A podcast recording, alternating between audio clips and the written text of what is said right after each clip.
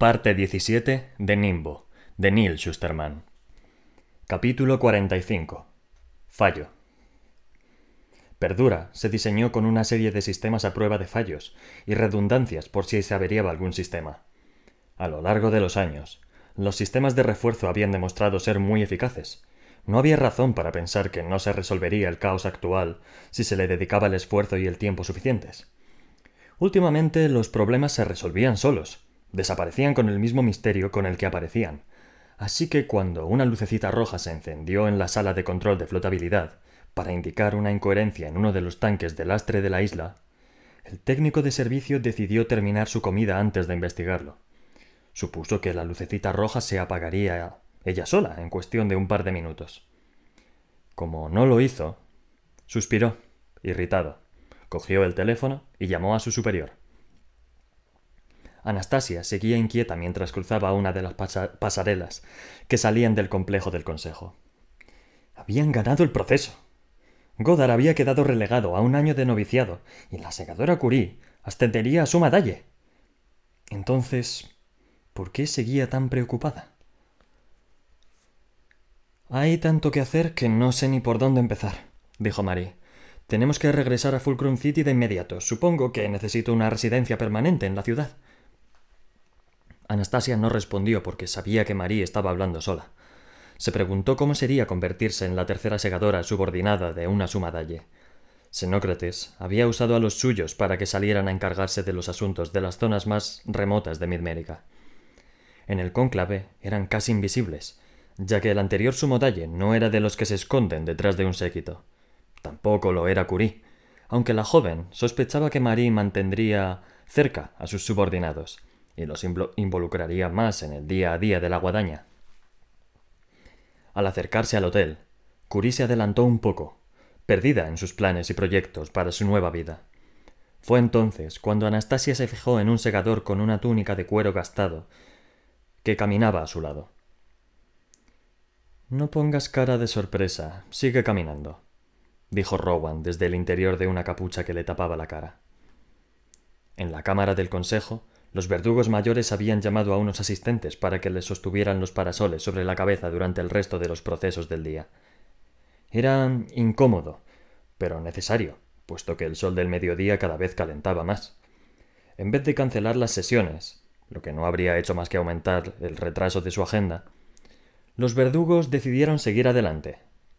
Bajo la cámara del consejo había tres plantas de antesalas en las que se esperaba a su turno las personas con una audiencia programada. En la más baja, un segador australiano había acudido a solicitar la inmunidad permanente para cualquier persona con antepasados aborígenes en su índice genético. Su causa era honorable, y esperaba que el Consejo estuviera de acuerdo. Aun así, mientras esperaba, se percató de que el suelo estaba mojado. No pensó que se tratara de nada preocupante. Al principio. Mientras tanto, en el control de flotabilidad, tres técnicos seguían perplejos con el problema que tenían adelante. Al parecer, una válvula del tanque de agua de lastre ubicada bajo la cámara del consejo estaba abierta y el tanque se estaba llenando de agua. No era algo raro de por sí, puesto que toda la parte inferior de la isla disponía de cientos de enormes tanques en los que el agua entraba y salía para mantener la isla flotando en la perfecta profundidad. Si bajaba demasiado, los jardines se inundaban de agua de mar. Si subía demasiado, las playas saldrían de todo el mar, del todo del mar. Los tanques contaban con un temporizador que subía y bajaba la isla unos cuantos metros dos veces al día para simular las mareas. Pero tenían que estar coordinados a la perfección, sobre todo el que estaba debajo del complejo de la cámara, porque se trataba de una isla dentro de una isla. Si la cámara se elevaba o bajaba demasiado, los tres puentes que la conectaban a la isla que la rodeaba eh, sufrían desperfectos, y en aquel momento la válvula estaba atascada. Bueno, ¿qué hacemos? preguntó el técnico de guardia a su supervisor. El supervisor no respondió, sino que trasladó la pregunta a su supervisor, que, a su vez, no parecía entender bien los parpadeantes mensajes rojos que les lanzaba la pantalla de control. ¿A qué velocidad se llena el tanque? preguntó a la suficiente como para que la cámara del consejo ya haya bajado un metro, respondió el primer técnico. El, el supervisor del supervisor hizo una mueca. Los verdugos mayores se enfurecían si los interrumpían en plena sesión por algo tan estúpido como una válvula de lastre atascada. Por otro lado, si la planta del consejo se inundaba de agua de mar y tenían que salir nadando, se enfadarían aún más. Lo miraras por donde lo miraras, el departamento de lastre estaba jodido. Que suene la alarma de la Cámara del Consejo, dijo. Sacadlos de ahí. En la Cámara del Consejo, las alarmas habrían sonado alto y fuerte de no ser porque varias semanas antes las habían desconectado por culpa de unas emergencias falsas. Había sido decisión de la Dalle Suprema Calo.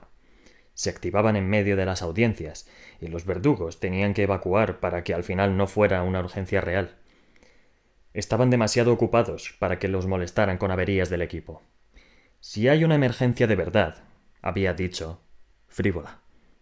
Soltad una bengala pero nadie había informado al Departamento de Control de Flotabilidad de que se habían desconectado las alarmas generales.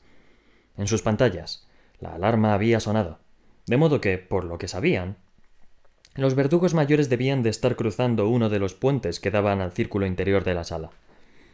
No se enteraron, horrorizados, de que los verdugos seguían reunidos hasta que recibieron una llamada de pánico del ingeniero jefe de la isla.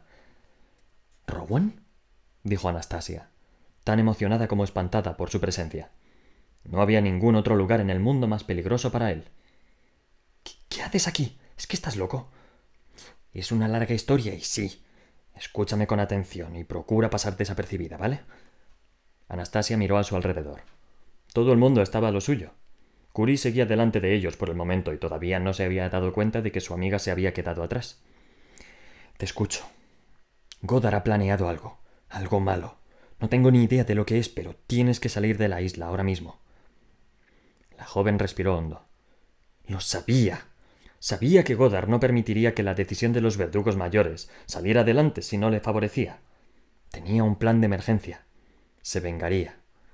Debía contárselo a Marie y acelerar su, partida. Pero, ¿y tú? Él sonrió. Esperaba poder colarme. Anastasia sabía que no era tan sencillo. La suma de Curie solo te permitirá viajar con ella si te entregas. Sabes que no puedo hacerlo. Sí, lo sabía. Podía intentar colar a Rowan a bordo como uno de sus acompañantes de la Guardia del Dalle, pero en cuanto Marie le viera la cara, todo habría terminado. Justo entonces, una mujer de pelo negro azabache y el lustre propio de haber reiniciado el contador demasiadas veces, se les acercó corriendo. Marlon. ¡Yojo, Marlon! Te he estado buscando por todas partes. Agarró a Rowan por el brazo y le vio el rostro antes de que él pudiera apartarse. Ay, no eres el segador Brando. dijo, desconcertada. No, se ha equivocado, repuso Anastasia, pensando deprisa. La túnica del segador Brando es de un cuero un poco más oscuro. Este es el segador Buitón. Ah, dijo la mujer, vacilante. Estaba claro que intentaba recordar dónde había visto antes a Rowan. Lo siento. La joven fingió indignación con la esperanza de alterarla, lo suficiente como para despistarla. Y bien que debe sentirlo. La próxima vez que aborde a un segador en plena calle, asegúrese de que sea el segador correcto. Después se volvió con Rowan y tiró de él a toda prisa. ¿Segador Buitón? Es lo único que se me ha ocurrido. Tenemos que esconderte antes de que venga alguien y te reconozca. Pero antes de que pudieran dar otro paso, oyeron detrás de ellos el terrible sonido del metal al romperse y gritos, y se dieron cuenta de que proteger la identidad de Rowan ahora era el menor de sus problemas. Unos momentos antes, en el exterior de las puertas de la Cámara del Consejo, el segador australiano se había acercado a uno de los guardias de la puerta. Perdone, pero creo que hay una fuga de algún tipo en las plantas inferiores. ¿Una fuga? preguntó el guardia. Bueno, está claro que hay un montón de agua, la alfombra está empapada y no creo que sean de las tuberías. El guardia suspiró, harto ya de problemas. Se lo notificaré a mantenimiento, dijo. Pero, por supuesto, cuando lo intentó, las líneas de comunicación no funcionaban. Entonces, un asistente llegó corriendo desde el porche. ¡Algo va mal! gritó, lo que era quedarse, pero que muy corto. ¿Cuándo no iba algo mal en Perdura? Intento avisar a mantenimiento, respondió el guardia. ¡A la mierda mantenimiento! gritó el asistente. ¡Mira ahí fuera! Al guardia no se le permitía abandonar su puesto junto a la puerta de la Cámara del Consejo, pero el pánico del asistente le preocupaba. Dio unos pasos hacia el porche y vio que el porche ya no existía. El balcón, que antes estaba unos tres metros por encima de la superficie, ahora estaba bajo el agua, y el mar empezaba a entrar en el pasillo que daba a la cámara. Corrió de vuelta a las puertas. Solo había una forma de entrar y salir, y no tenía un puesto lo bastante alto como para que sus huellas abrieran las puertas, así que empezó a golpearlas con todas sus fuerzas, con la esperanza de que alguien lo oyera al otro lado. Para entonces, todos los demás habitantes del complejo, salvo el consejo en sí, habían notado que algo iba mal. Los secadores que esperaban audiencia y su personal salían espantados de las antesalas y abarrotaban los tres puentes que conducían al anillo interior de la isla. El secador australiano hizo lo que pudo para ayudar a la gente a vadear desde el porche sumergido hasta el puente más cercano. Mientras todo esto ocurría, las puertas del consejo permanecían cerradas. El pasillo que conducía a ellas estaba bajo casi un metro de agua. Deberíamos esperar a los verdugos mayores, le dijo el segador australiano al asistente. Los verdugos pueden cuidarse solos, respondió éste, y abandonó el complejo, el complejo, corriendo por uno de los puentes que daban al resto de la isla. El segador vaciló. Era un buen nadador, y en caso necesario podía nadar el medio kilómetro que lo separaba de Perdura. Así que esperó porque sabía que, cuando se abrieran las puertas, los verdugos mayores necesitarían toda la ayuda que pudieran recibir. Pero de improviso, un terrible chirrido retumbó en el aire, y al volverse, vio que el puente hacia el que acababa de guiar a decenas de personas empezaba a ceder, que se rompía por la mitad y lanzaba a toda aquella gente al mar. Se tenía por un hombre de gran honor y valentía. Había estado dispuesto a quedarse y arriesgar la vida con tal de salvar a los verdugos. Se veía como el héroe del momento. Pero cuando vio que se derrumbaba el puente, su coraje se hundió con él. Observó a los supervivientes que flotaban en el agua. Miró hacia las puertas del consejo y el guardia que seguía intentando abrirlas a pesar de que el agua le llegaba ya hasta el pecho. Y el segador decidió que ya bastaba. Se subió a un saliente justo por encima del nivel del mar y corrió hacia el segundo de los tres puentes para cruzarlo lo más deprisa que le permitieron sus piernas. La pequeña sala de control de flotabilidad estaba ahora llena de técnicos e ingenieros que hablaban atropellándose, discutiendo y rebatiéndose, y nadie conseguía resolver el problema. En cada pantalla aparecía un mensaje de emergencia distinto. Cuando se derrumbó el primer puente, todos se percataron de lo grave de la situación. Tenemos que reducir la tensión de los otros dos puentes, exclamó la ingeniera principal. ¿Y cómo propones que lo hagamos? le espetó el jefe de flotabilidad. La ingeniera se lo pensó un momento y se acercó al técnico, que seguía sentado frente a la consola central, mirando a las pantallas con cara de pasmo. Baja el resto de la isla. ¿A qué velocidad? preguntó el técnico, algo ausente, espeluznantemente desconectado de la realidad que tenía ante él. Lo suficiente para reducir el esfuerzo de los dos puentes que quedan. Necesitamos darles tiempo a los verdugos mayores para salir de ahí echando leches. Hizo una pausa para calcularlo mentalmente que descienda un metro por debajo de la marea alta. El técnico negó con la cabeza. El sistema no me lo permitirá. Lo hará si yo lo autorizo. Y escaneó la huella de su mano para hacerlo. Se da cuenta de que así inundará los jardines inferiores, ¿no? comentó el jefe de flotabilidad, presa de la desesperación. ¿Qué prefiere salvar? preguntó la ingeniera. ¿Los jardines inferiores o a los verdugos? Visto así, el jefe no planteó más objeciones. En aquel mismo instante, en otro despacho de la planta más baja del mismo edificio de obras públicas de la ciudad, los biotécnicos no eran conscientes de la crisis del complejo del Consejo, sino que otro error los desconcertaba, el más extraño al que se habían enfrentado.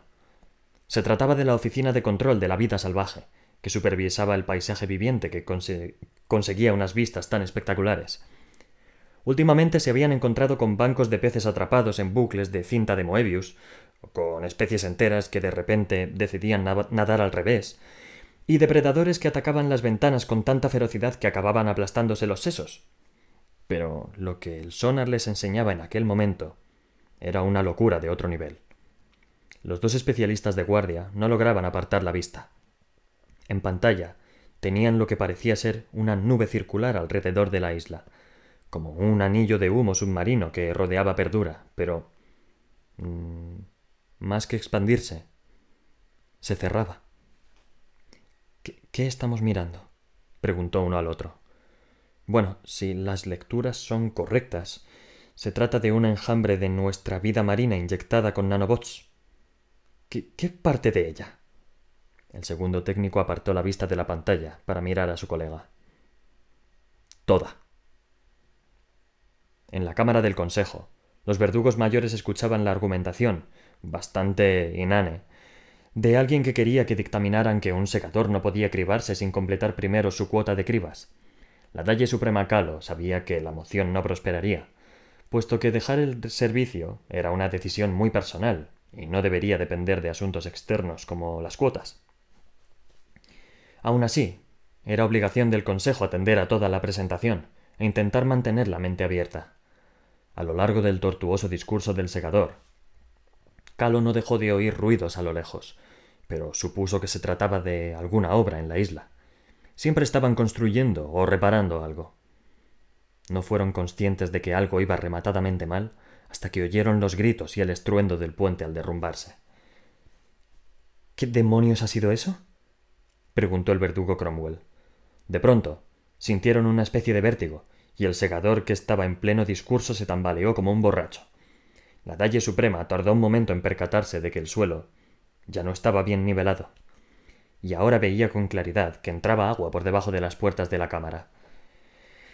Creo que tenemos que suspender esta audiencia, dijo. No sé bien qué sucede ahí fuera, pero creo que será mejor que salgamos, ahora mismo. Todos se bajaron de las sillas y corrieron a la salida.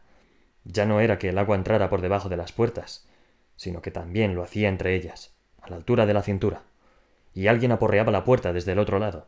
Oían su voz por encima de los altos muros de la cámara. Excelencias. gritaba. ¿Me oyen? Tienen que salir de ahí. No queda tiempo. Calo apoyó la palma de la mano en la puerta. Pero no se abría. Probó de nuevo. Nada. Podríamos trepar, sugirió Xenócrates. ¿Y cómo pretendes que lo hagamos? dijo Hideyoshi. La pared mide cuatro metros. Quizá subiéndonos los unos encima de otros, propuso MacKillop, lo que parecía razonable, aunque nadie parecía dispuesto a sufrir la humillación de montar una pirámide humana. La Dalle Suprema miró al cielo que cubría la cámara del techo. Si el complejo se hundía, al final el agua entraría por encima de la pared.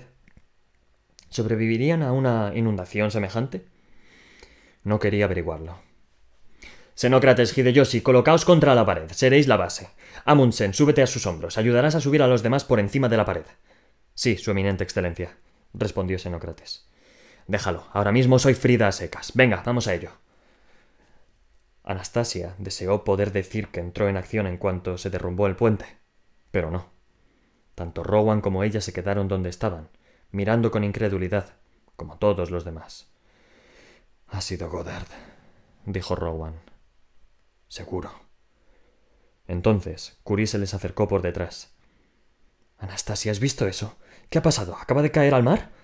Entonces vio a Rowan y cambió toda su actitud. No. Sacó una daga por instinto. No puedes estar aquí. Le gruñó y se volvió hacia el joven. Y tú no puedes hablar con él. De repente se le ocurrió otra cosa y se volvió a Rowan rabiosa. ¿Eres el responsable de esto? Porque como lo seas te cribo ahora mismo. Anastasia se colocó como pudo entre ellos. Es cosa de Goddard, dijo. Rowan había venido a avisarnos. Sinceramente dudo que esté en perdura por eso, repuso la secadora, indignada. Tienes razón, le dijo Rowan. Estoy aquí porque Goddard pensaba lanzarme a los pies de los verdugos mayores para comprar su apoyo, pero me escapé. La mención de los verdugos devolvió a Curie a la crisis que tenía entre manos. Miró hacia el complejo del Consejo, en el centro del ojo de la isla. Dos puentes todavía aguantaban, pero el complejo estaba mucho más hundido en el agua de lo que debería, y se inclinaba hacia un lado. Dios mío, quieren matarlos a todos.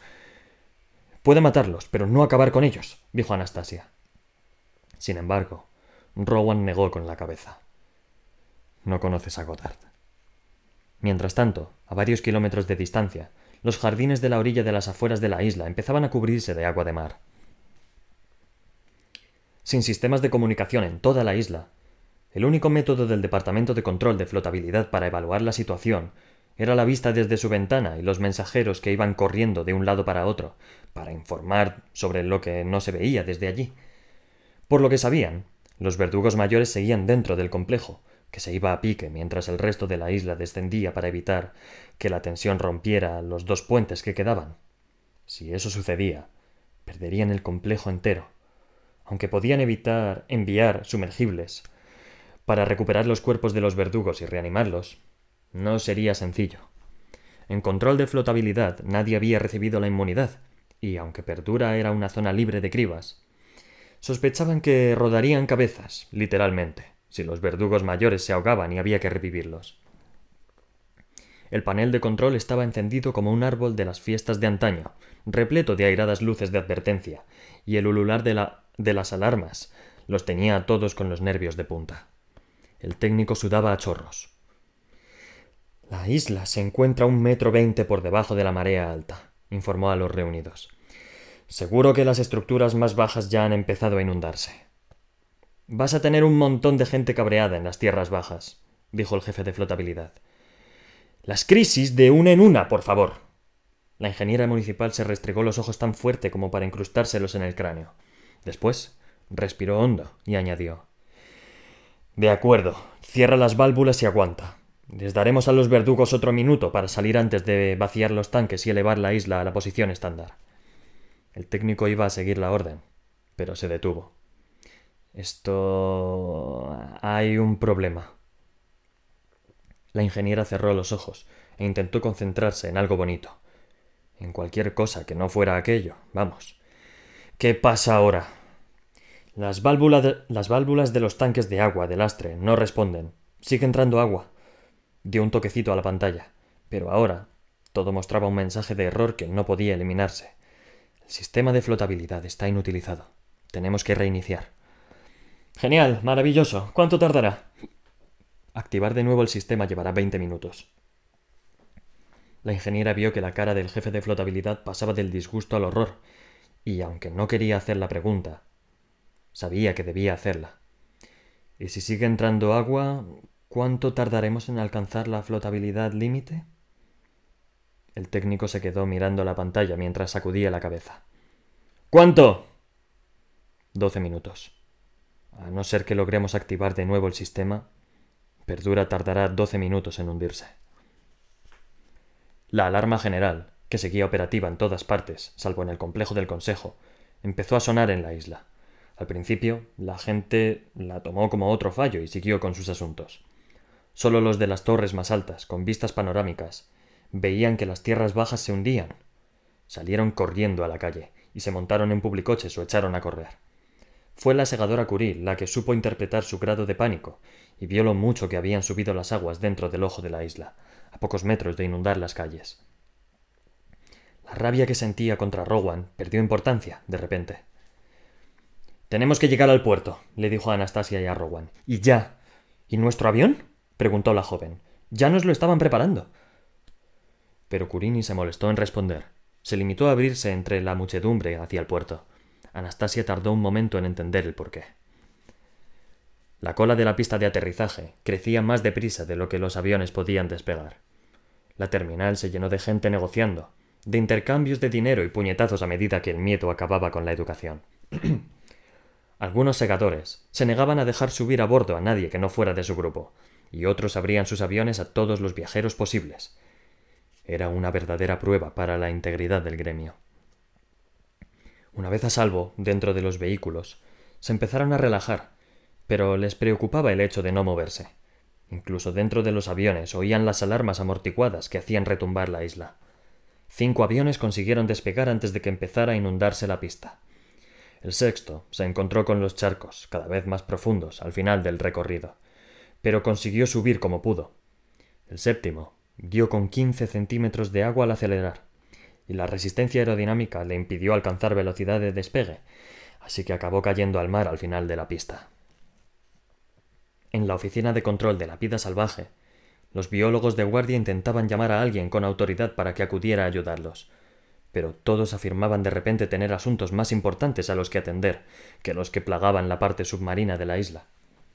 En su pantalla y en su ventana con vistas al mar, el enjambre que se acercaba parecía diferenciarse. La vida marina más grande y rápida llegaba primero al ojo. Fue entonces cuando uno de los biólogos se volvió hacia el otro y dijo ¿Sabes qué te digo? Que empiezo a pensar que esto no es un simple fallo del sistema. Nos han saboteado. Al llegar hasta ellos, un rorcual nadó por encima de su ventana y se dirigió a la superficie. Después del tercer intento de trepar los muros de la cámara, los verdugos mayores, segadores y asistentes allí reunidos se reagruparon para intentar dar con otro plan. Cuando se inunde la cámara podremos salir nadando, dijo Frida. Solo hay que mantener la cabeza por encima del agua mientras se inunda. ¿Sabéis nadar? Todos asintieron salvo Encinga, que ahora estaba al borde del pánico, a pesar de que normalmente demostraba una calma y una elegancia impresionantes. No pasa nada, Ana, dijo Cromwell. Tú agárrate a mí y yo te llevo a la orilla. el agua empezó a entrar por el borde del, otro extremo. Los asistentes y los segadores, con la mala suerte de haber quedado allí, atrapados, también estaban aterrorizados, y acudían a los verdugos en busca de orientación, como si ellos fueran capaces de detener los acontecimientos con un gesto de sus poderosas manos. ¡Subíos a algo! gritó Hideyoshi, y todos intentaron trepar a los asientos para la de la reflexión, más cercanos, sin fijarse en quién era su propietario. Tal como se inclinaba el suelo, los de Jade y Yónice eran los más altos, pero Amundsen, que era una persona de costumbres, se dirigió por instinto a su silla. Mientras caminaba chapoteando hacia ella, notó un agudo dolor en el tobillo. Al bajar la vista, vio una aletita de punta negra que se alejaba de él, y el agua teñida de sangre. De su sangre. ¿Un tiburón de arrecife? Pero no era solo uno. Estaban por todas partes. Entraban por el borde de la cámara que se hundía, y al aumentar la inundación, más grandes y más numerosas eran las aletas que veía. ¡Tiburones! gritó. Dios bendito, está lleno de tiburones. Se subió a su silla mientras la sangre de la pierna se derramaba por el mármol blanco y caía al agua, provocando el frenesí de los animales.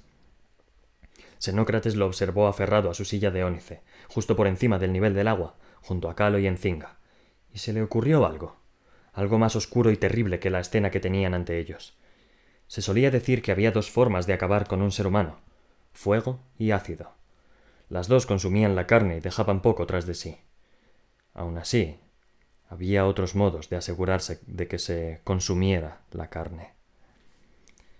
Lo que comenzó como confusión e incredulidad en las calles y torres del anillo interno, no tardó en transformarse en pánico. La gente corría en todas direcciones, sin saber bien a dónde acudir, pero segura de que todos los que cruzaban iban al lugar incorrecto. El mar empezaba a entrar por las alcantarillas, el agua bajaba por las escaleras del barrio de los hoteles inundaba los niveles inferiores, y los muelles del puerto se combaban por el peso de la gente que intentaba engatusar a los dueños de los barcos o submarinos de que los dejaran subir a ellos. Marie, Anastasia y Rowan ni siquiera lograban acercarse a los muelles. Llegamos demasiado tarde. Anastasia peinó los muelles. Las pocas embarcaciones que quedaban estaban abarrotadas, y la gente seguía intentando entrar a golpes. Los segadores blandían sus sus hojas a diestro y siniestro para derribar a los que intentaban subirse a los barcos repletos. Sed testigos del verdadero corazón de la humanidad, dijo Curie, tanto de la valentía como de la depravación. Y entonces, el agua del ojo, que ahora bullía como un cazo de fuego, al fuego, una ballena saltó del agua, cruzó el aire, y se lanzó contra uno de los muelles de la marina, derribándolo junto con la mitad de la gente que estaba en él, eso, eso, eso no es coincidencia, dijo Rowan. No, no puede serlo. Mientras observaba, veía que todo el ojo hervía de vida marina. ¿Formaría parte del desenlace planeado por Goddard? Todos alzaron la vista al oír las aspas de un helicóptero que los sobrevoló en dirección al ojo y al complejo. Bien, dijo la segadora Curie, va a salvar a los verdugos mayores. Esperaban que no llegara demasiado tarde. Encinga, que temía al agua tanto como temía a los tiburones, fue la primera que vio su salvación en las alturas. ¡Mirad! gritó, mientras el agua le lamía los pies y un tiburón le rozaba el tobillo. El helicóptero bajó más y se quedó flotando sobre el centro de la cámara, justo por encima de las agitadas aguas. Sea quien sea, tendrán inmunidad de por vida si no lo tienen ya, dijo Calo. Pero justo entonces, el verdugo mayor Amundsen perdió pie y se resbaló de su asiento. La respuesta de los peces depredadores fue inmediata. Los tiburones de arrecife cayeron sobre él en un hambriento frenesí. El hombre gritaba y los agarraba para apartarlos. Se quitó la túnica e intentó volver a trepar a su asiento. Pero, justo cuando creía haberlo conseguido, una aleta de mayor tamaño salió a la superficie y nadó hacia él. ¡Roald! gritó Cromwell. ¡Cuidado! Aunque lo hubiera visto llegar, nada podría haber hecho. El tiburón tigre se abalanzó sobre él y de un bocado lo agarró por el abdomen y se lo llevó bajo el agua, sacudiéndolo entre la espuma teñida de sangre. Era un espectáculo horrible, pero Frida no perdió los nervios. Es nuestra oportunidad. gritó. Id, ya.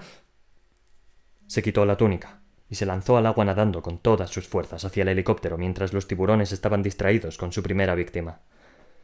Los demás la siguieron, McKillop, Hideyoshi y Cromwell, que tiraba como podía de encinga. Todos los demás abandonaron sus posiciones y siguieron al verdugo, salvo Xenócrates, porque se había percatado de algo que los demás no. Las puertas del, del helicóptero se abrieron, y dentro estaban Goddard y Rand. ¡Deprisa! les dijo Goddard, que se inclinó hacia, hacia fuera sobre la barra para ofrecerles la mano a los verdugos mayores que nadaban hacia él. Venga, que podéis conseguirlo. Xenócrates se limitó a mirar. ¿Este era su plan? ¿Llevarlos hasta el mismo borde del final para después rescatarlos, literalmente, de las fauces de la muerte y ganarse su favor para siempre? ¿O era otra cosa? La Dalle Suprema Calo fue la primera en llegar al helicóptero. Había notado que algún tiburón la rozaba, pero no la habían atacado todavía. Si lograba subirse a la barra y salir del agua. Se agarró, y con la otra mano intentó cogerse del brazo de Goddard. Y entonces Goddard retiró el brazo. Hoy no, Frida, le dijo con una sonrisa compasiva. Hoy no. Le dio una patada a la mano de Calo, para que se soltara de la barra, y el helicóptero se elevó de nuevo, abandonando a los verdugos mayores en medio de la cámara inundada y plagada de tiburones. ¡No! gritó Xenócrates. Goddard no había acudido a salvarlos, sino a asegurarse de que supieran quién había sido el autor de su destrucción. Había acudido a saborear el jugoso fruto de su venganza. Las aspas del helicóptero habían intimidado lo suficiente a los tiburones como para mantenerlos lejos del centro de la cámara. Pero una vez el helicóptero se hubo marchado, obedecieron a su imperativo biológico y a la reprogramación de sus nanobots, que les decían que estaban hambrientos, con un apetito insaciable. El enjambre se abatió sobre los que estaban en el agua, tiburones de arrecife, tiburones tigre, tiburones martillo, todos los depredadores que resultaban tan impresionantes cuando decoraban las vistas de las habitaciones submarinas. Xenócrates no pudo hacer más que contemplar sus muertes y oír sus gritos disolverse en las aguas agitadas. Se subió a lo más alto de su asiento. La mayor parte estaba ya bajo el agua, como casi toda la cámara. Sabía que le resultaban segundos de vida, que le restaban segundos de vida, pero en esos últimos momentos se dio cuenta de que todavía le quedaba una única victoria, algo que negarle a Godard. Así que en vez de seguir esperando, se puso de pie en su silla y se lanzó al agua. A diferencia de los demás, no se quitó la túnica. Y como el año anterior en la piscina de Goddard, el peso de su prenda dorada lo hundió hasta el fondo de la cámara del Consejo. No se dejaría matar por los depredadores marinos. Estaba decidido a ahogarse antes de que llegaran a él. Si iba a ser su último acto como verdugo mayor, se alzaría victorioso. Sería excepcional. De ese modo, al fondo de la cámara anegada, Xenócrates vació de aire sus pulmones, respiró el mar y se ahogó excepcionalmente bien, excepcionalmente bien. He consentido a la humanidad durante demasiado tiempo. Y aunque la raza humana es mi progenitora, cada vez la veo más como a un niño pequeño al que mantengo pegado a mí. Un niño no aprende a caminar si siempre lo llevan en unos amorosos brazos. Y una especie no puede crecer si nunca se enfrenta a las consecuencias de sus acciones. Negarle a la humanidad la lección de las consecuencias sería un error. Y yo no cometo errores. El nimbo. Capítulo 46. El destino de los corazones perdurables. Godard observó desde arriba cómo devoraban a los verdugos mayores, y disfrutó a vista de pájaro de su gran triunfo. Tal como Curie había podado la madera muerta de la civilización occidental en los primeros días, Godard se había librado de otro órgano de gobierno arcaico. No habría más verdugos mayores. Ahora, todas las regiones serían autónomas, y ya no tendrían que responder ante una autoridad superior que les impusiera una letanía de interminables reglas restrictivas. Por supuesto, a diferencia de Curie, sabía que no era buena idea atribuirse el mérito, porque aunque muchos segadores lo alabarían por haberse librado de los verdugos, el mismo, el mismo número de ellos lo condenaría. Lo mejor era dejar que el mundo pensara que se trataba de un horrible accidente. Uno inevitable, en realidad. Al fin y al cabo, Pertura llevaba varios meses experimentando una serie de averías. Por supuesto, todas esas averías las había creado el, el, equipo de ingenieros y programadores que había reunido él mismo. No obstante, nadie lo sabría, porque nunca los había cribado a todos. Lo mismo que haría con el piloto después de que los llevara al barco que los esperaba a ochenta kilómetros de allí. ¿Qué se siente al cambiar el mundo? le preguntó Ain. Como si me hubieran quitado un peso de encima. La verdad es que hubo un momento en que pensé en salvarlos de verdad. Pero el momento pasó. Bajo ellos. Toda la cámara ya estaba ya bajo el agua. ¿Qué saben en el continente? Preguntó Rand. Nada. Bloqueamos las comunicaciones en cuanto entramos en la cámara. No quedará registro alguno de su decisión. Mientras Goddard miraba la isla y veía el pánico de las calles, cayó en la gravedad de la situación debajo. Creo que quizá nos hayamos pasado en nuestro celo, dijo, mientras se elevaban por encima de las tierras bajas inundadas. Me temo que quizás hayamos hundido Perdura. Rand se rió con ganas. ¿Te das cuenta ahora? Creía que formaba parte del plan. Goddard había lanzado unos cuantos palos a las ruedas que hacían funcionar los distintos sistemas que mantenían la isla operativa y a flote. La intención era desbaratarla al el tiempo necesario para derribar a los verdugos mayores.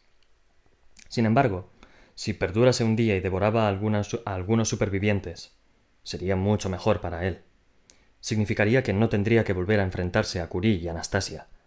Ain lo había entendido antes que él, lo que le dejaba claro lo valiosa que era y esa idea también le inquietaba.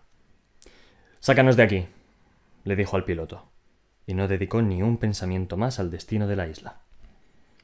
Rowan había sabido incluso antes de que la ballena destrozara el puerto que no había esperanza alguna de subir a las embarcaciones. Si perdurase un día de verdad, no quedaba ningún medio convencional para salir de ella. Por otro lado, tenía que creer que había algún medio poco convencional. Quería creer que era lo bastante listo para encontrarlo aunque con cada minuto que pasaba, más se hacía la idea de que no lo era. Pero no se lo diría a Citra. Si solo les quedaba la esperanza, no quería robársela, que la mantuviera hasta que se secara el último pozo. Junto con muchas otras personas, salieron corriendo del puesto que se sumergía rápidamente. Entonces alguien se les acercó. Era la mujer que había confundido a Rowan con el secador cuya túnica había robado. Sé quién eres, dijo demasiado alto. Eres Rowan Damish. Eres al que llaman segador Lucifer. No sé de qué me hablas. El segador Lucifer viste de negro. Pero no había forma de convencer a la mujer. Y ahora los miraba más gente. Ha sido él. Él ha matado a los verdugos mayores. La multitud, repetía, la multitud repetía la noticia como un eco. ¡El segador Lucifer! ¡Ha sido el segador Lucifer! ¡Es culpa suya! Citra lo agarró, lo agarró. Tenemos que salir de aquí. La muchedumbre está ya descontrolada. Si saben quién eres, te van a destrozar.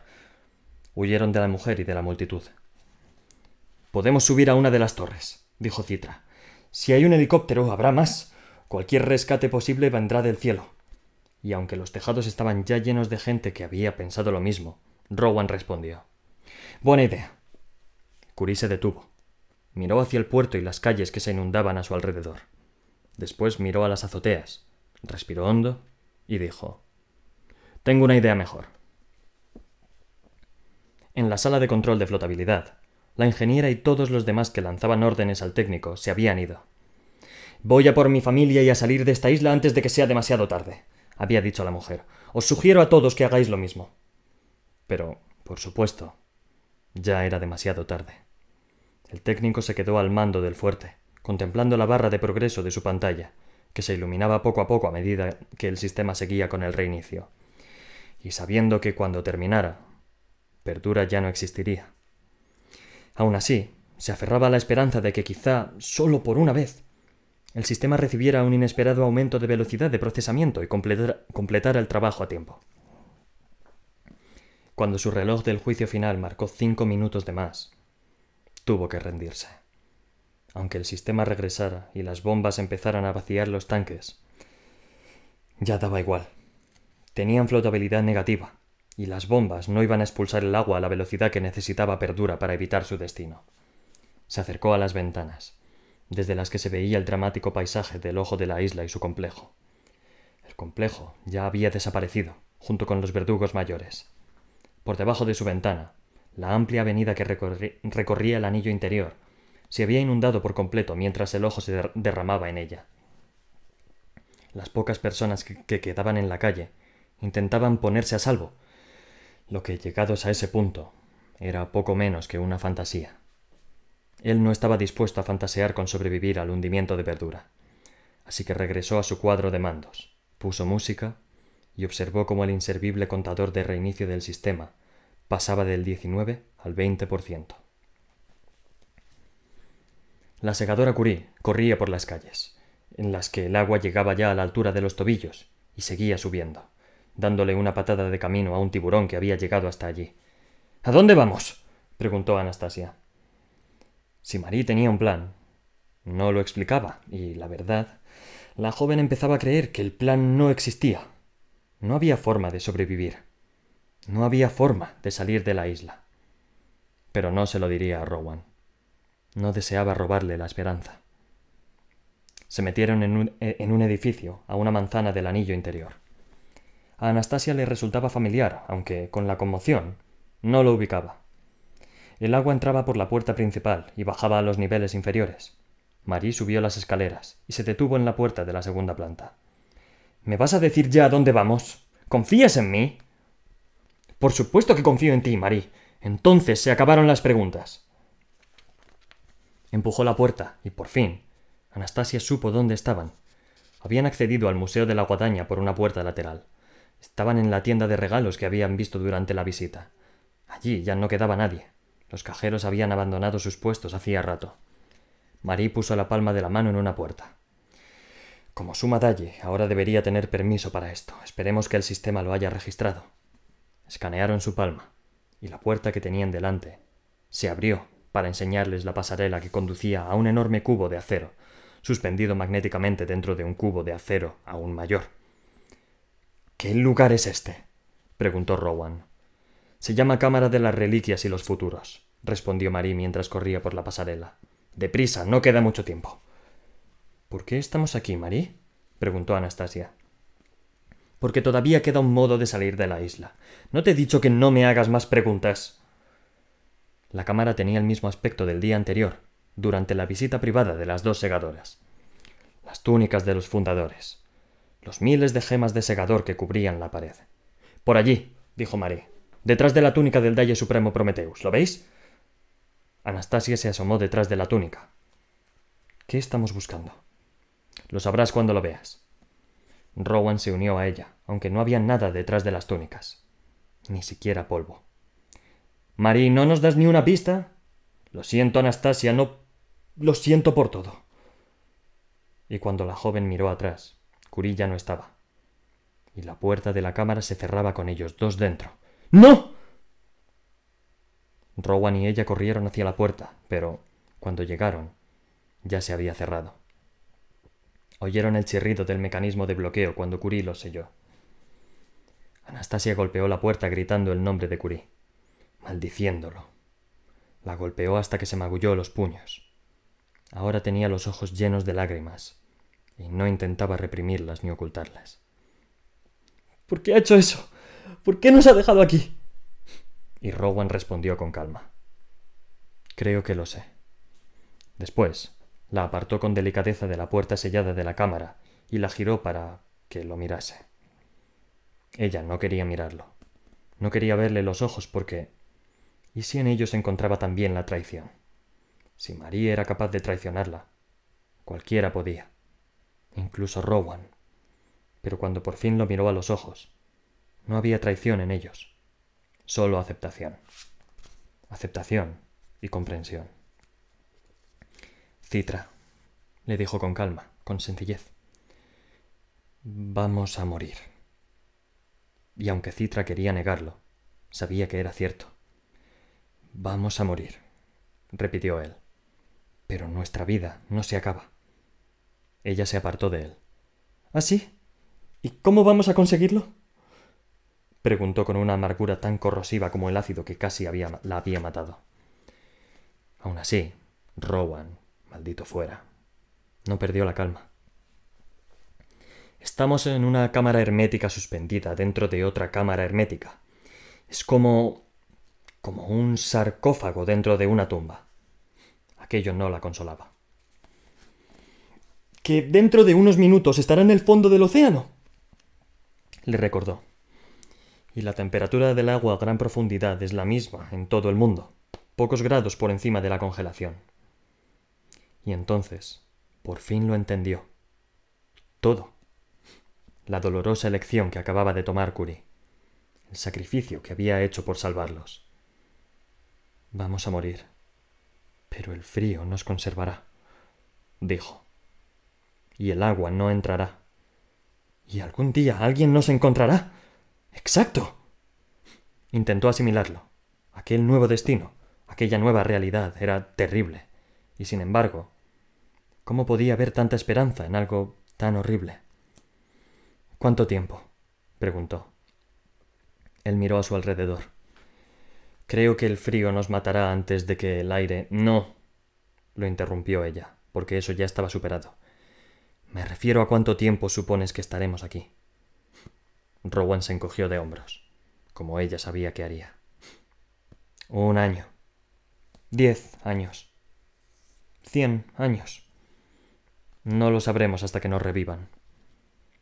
Ella lo abrazó, y él la apretó con fuerza en los brazos de Rowan, descubrió que ya no era la segadora Anastasia, sino de nuevo Citra Terranova. Era el único lugar del mundo en el que todavía podía ser quien antes era. Estaban unidos desde el instante en que iniciaron juntos el noviciado. El uno contra el otro. Los dos contra el mundo. En sus vidas todo lo definía ese binario. Si tenían que morir allí para vivir, no habría sido lógico que fuera separados.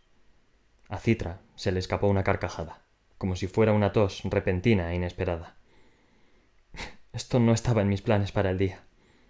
¿En serio? En los míos sí. Tenía todas las razones del mundo para pensar que moriría hoy. Cuando las calles que rodeaban el ojo de la isla se sumergieron, todo empezó a ir muy deprisa. Planta tras planta, las torres de la ciudad se hundieron bajo la superficie. La segadora Curie, satisfecha de haber hecho lo necesario por Anastasia y Rowan, subió corriendo a las escaleras tras la torre de los fundadores, que era el edificio más alto de la ciudad, mientras oía las ventanas romperse y el agua que entraba en tromba e inundaba la torre a toda prisa. Por fin salió a la azotea. Allí había docenas de personas, de pie en el helipuerto, mirando arriba, esperando contra toda esperanza un rescate que llegaría del cielo porque todo había sucedido demasiado rápido para aceptarlo. Miró por el lateral del edificio y vio las torres más bajas desaparecer en las borbotantes aguas.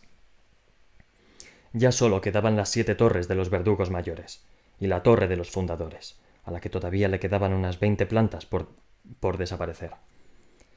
No le cabía duda de lo que tenía que hacer. Unas doce personas de las reunidas eran secadores.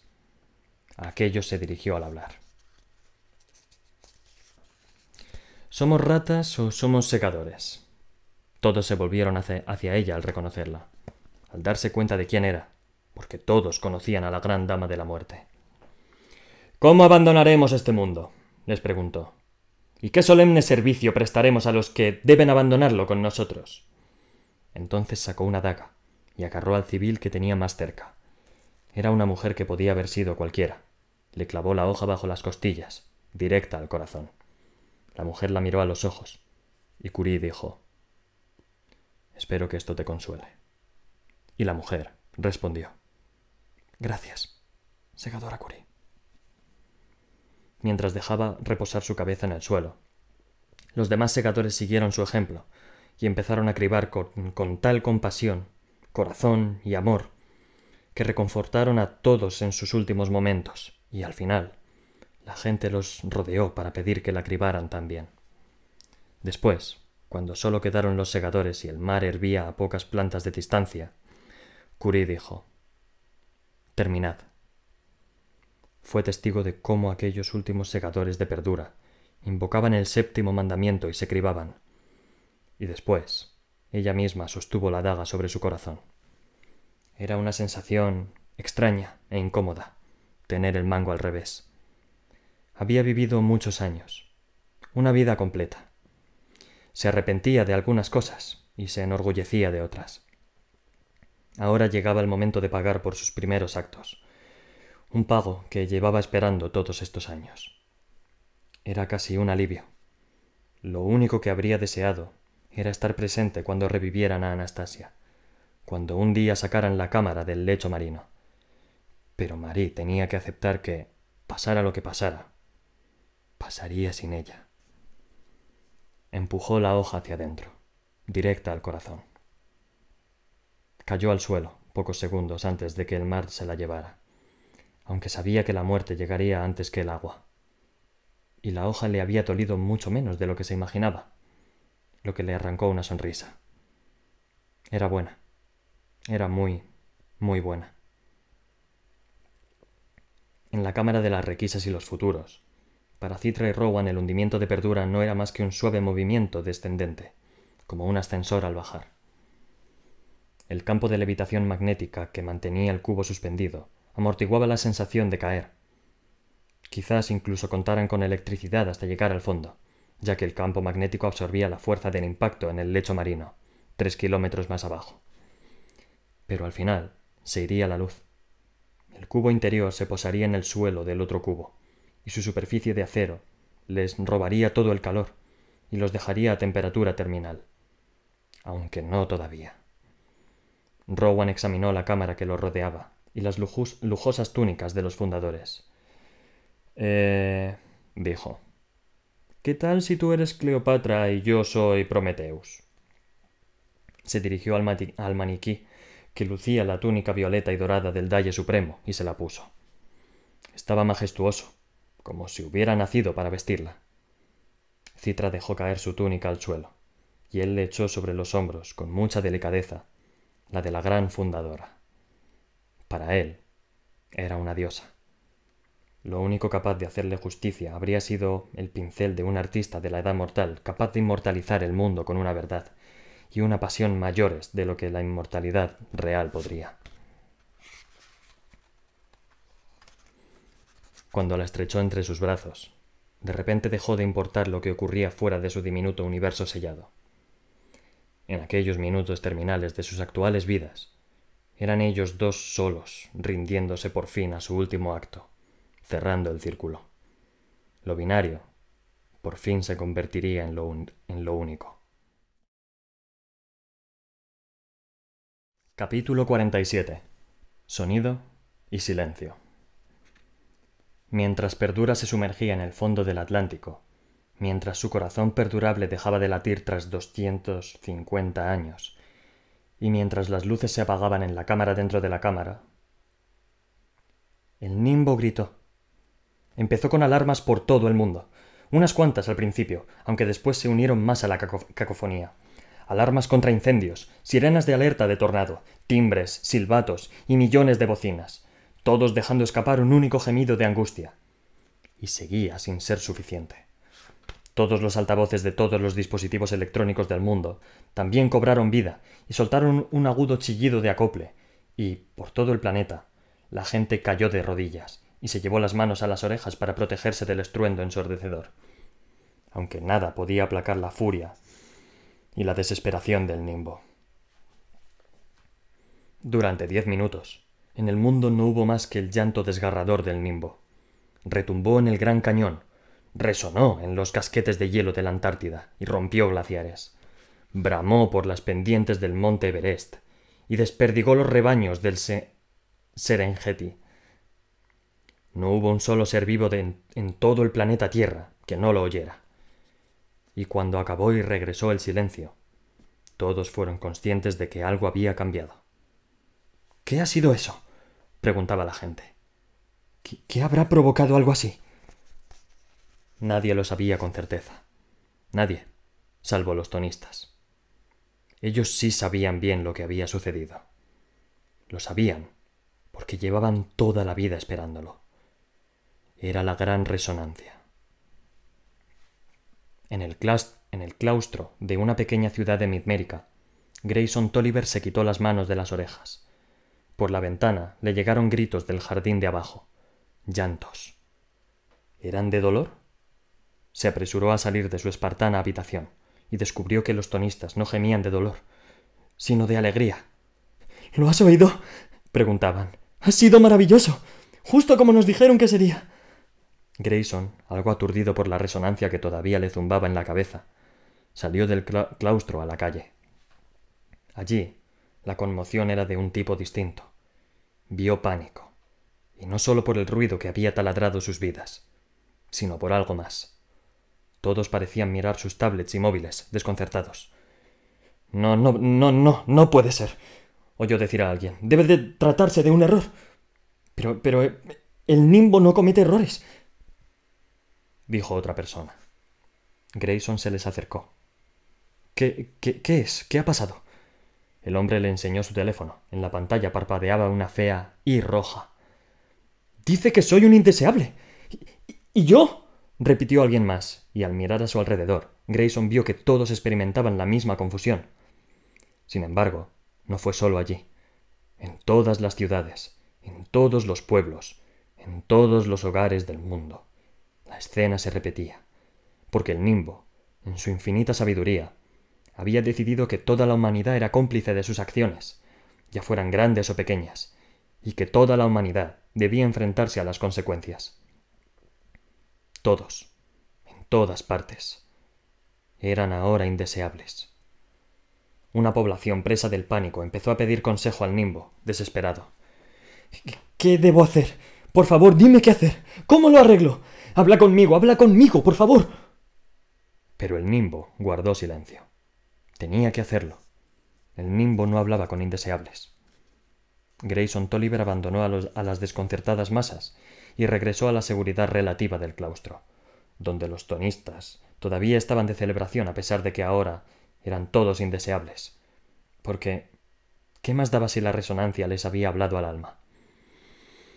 No obstante, a diferencia de ellos, Grayson no se alegró, ni tampoco desesperó. No estaba seguro de qué pensar de aquel extraño giro de los acontecimientos, ni de lo que significaría para él. Ya no tenía su propia tablet. Como le había dicho el coadjutor Mendoza, la secta no evitaba la tecnología, aunque decidía no depender de ella. Así que había una sala de ordenadores al final de un largo pasillo. La puerta siempre estaba cerrada, pero nunca con llave. Grayson la abrió y se sentó frente al ordenador. La cámara del dispositivo lo escaneó, y su perfil apareció automáticamente en pantalla. Decía Grayson Tolliver. No es Lightbridger, sino Grayson Tolliver. Y a diferencia de los demás, a diferencia de todos los demás seres humanos del planeta Tierra, él no estaba marcado como indeseable. Había cumplido su sentencia. Su estatus había cambiado. El suyo, y nada más que el suyo. ¿Nimbo? Preguntó con voz temblorosa e insegura. Y una voz le respondió con la misma amabilidad y cariño que recordaba. La voz de la fuerza benevolente que lo había criado y ayudado a convertirse en todo lo que era. Hola, Grayson. Tenemos que hablar.